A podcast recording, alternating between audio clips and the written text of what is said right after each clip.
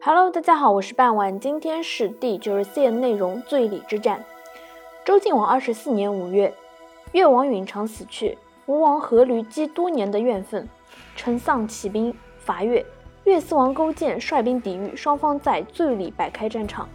勾践见吴军阵势严整，命令敢死队冲锋，为吴军擒获；再次组织敢死队冲锋，又为吴军所擒。而吴军阵势。仍然是巍然不动。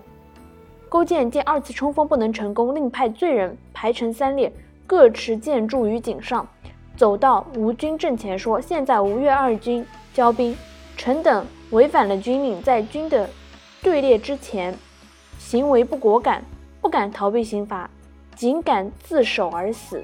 于是都自刎而死。吴军注目观看，惊骇不已。勾践抓住机会，突然进攻，大败吴军。”越大夫灵姑伏辉葛攻击了吴王阖闾，斩落了他的脚趾。阖闾身受重伤，在败退途中死在了金地。据《罪里仅七华里，阖闾临终命其子夫差一定不要忘记越国的仇恨。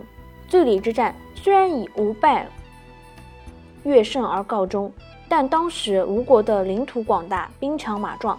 实力远胜于越国，越国并不是吴国的对手。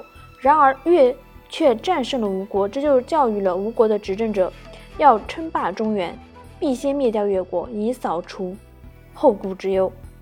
好了，今天的内容就到这里结束了，我们下期再见。